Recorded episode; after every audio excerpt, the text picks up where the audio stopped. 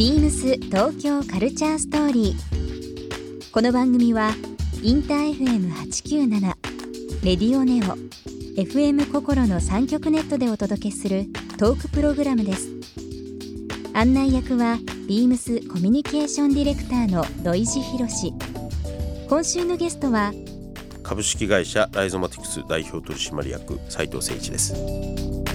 世界トップレベルのメディアアートを手掛けるクリエイター集団ライゾマティクスから代表取締役の斉藤誠一さんを迎えプラン B 出演や東京カルチャーとバイビームスとのオリジナルグッズのコラボレーションなどビームスともいろいろな関わりのあるライゾマティクスのお仕事についてさまざまなお話を伺います。そして今週斉藤誠一さんへプレゼントしたビームスのシャツ L サイズをリスナー1名様にもプレゼント詳しくはビームス東京カルチャーストーリーの番組ホームページをご覧ください応募に必要なキーワードは番組最後に発表します Beams. Beams. Beams Tokyo Culture Story. Beams Tokyo Culture Story. This program is brought to you by Beams. ビームス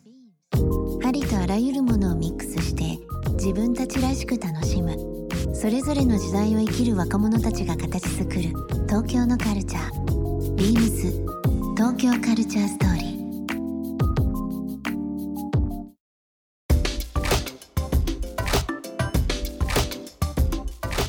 僕ね斉藤さんの記事で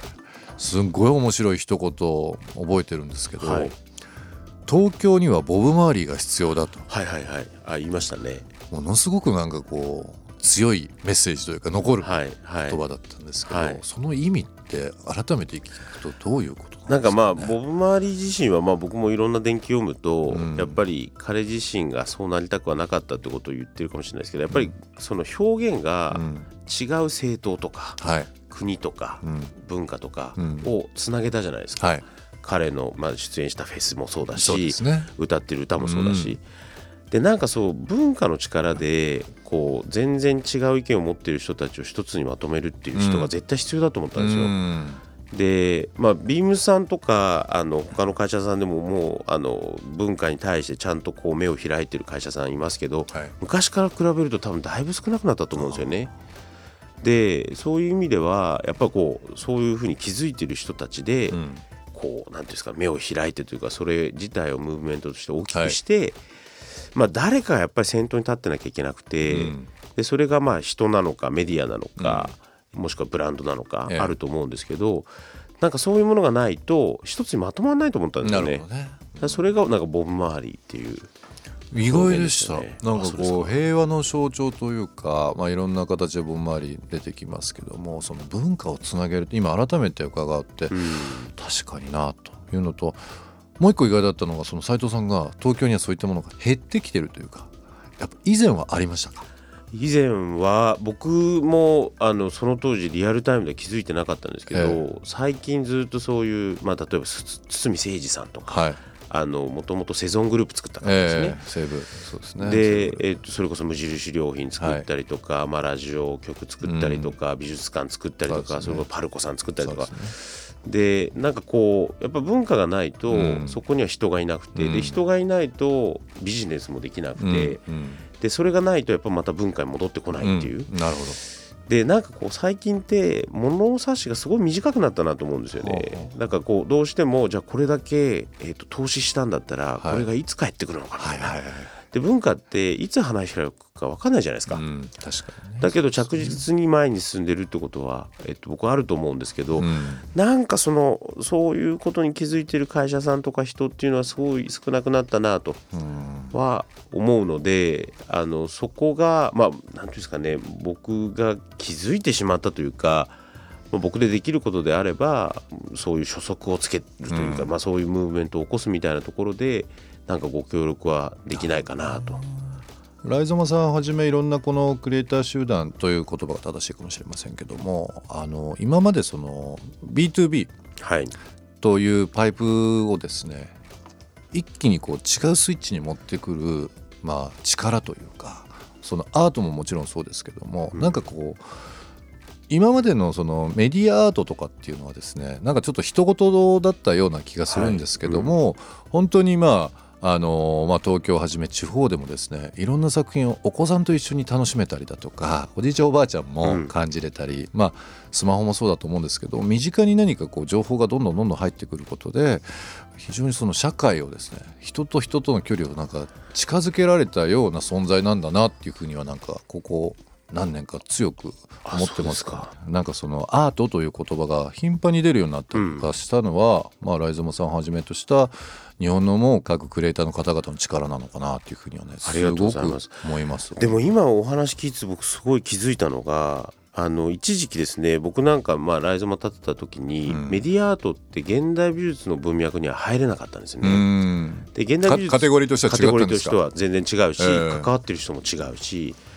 で美術館によってはうちはメディアアート無理ですとか、うん、まあ、機材がないとか人がいないとかっていうのもそうなんですけど、なんかそもそもメディアアートは全然違う国のせあの話で、うん、えっと、我々の範疇ではないっていう感じだったんですよ。だけどメディアアートって要はオークションにかけれるようなパッケージで、はい、要はこう絵みたいな感じで売れるわけじゃないじゃないですか。えーうん、でどうすればいいのかなと思ってたんですけど、うん、結果論として今も土井さんがおっしゃってたみたいに外に出てくっていう、うん、で外に出て街であるとか、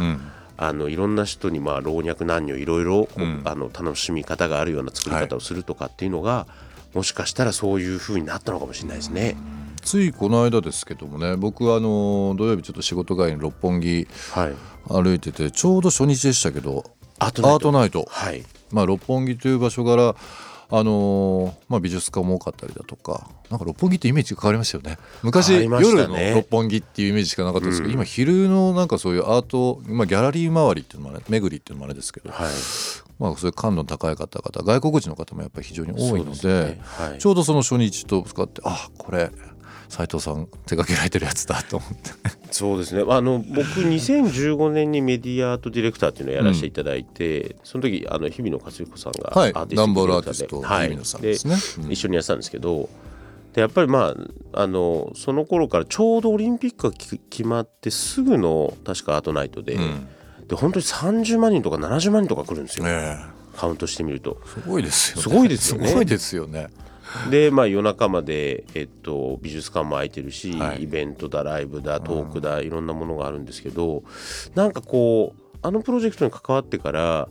あ街ってこんなに楽しみ方があるんだというか、うん、であとは本当にさっきおっしゃってたみたいにそのアートが市民権を得たというか、うんうん、逆に言うとアーティストはそういうことをしなきゃいけないっていうふうに思った人たちが多いんじゃないですかね。そうですね、うん、すごくいいあの流れだとは思うんですけどね、はい、今ちょうどあの、まあ、4月から始まった瀬戸内の芸術祭、はいはい、まあ、これはまあ海があるということで、まあ、水の芸術祭とも言われてますけども日本にはまたその新潟の方ではトリエンナーレですね、はい、山のアートというふうな表現もあって。はいえー、もう日本全国、まあ、いろんなところで今アートというのがなってる中で、うん、世界的に見見てこう日本のいわゆるそのアート？アートっていうのは、まあ、メディアアートも含めですけども、うん、今どういう評価をされてるんですかね？僕はねすごい評価は高いんですが多分日本人の人も、まあ、僕も含めて、うん、あんまり気づいてなかったところが多いかもしれないですけど、ちょうどね僕先週ロンドンに行ってたんですね。えーでロンドンで今それこそ大英博物館だと漫画,、と漫画展やっててでバービカンでは、まあ、AI の話やってるんですけど、そこも科学未来館の内田真秀さんが半分キュレーション、まあ、高キュレーションで2人いるんでキュレーションしてて。でジャパンハウス、まあ、多分この番組の中でも何回か出てきてますけど、ロンドンとロサンゼルスとサンパウロ。はい、でロンドン僕初めて行ったんですけど、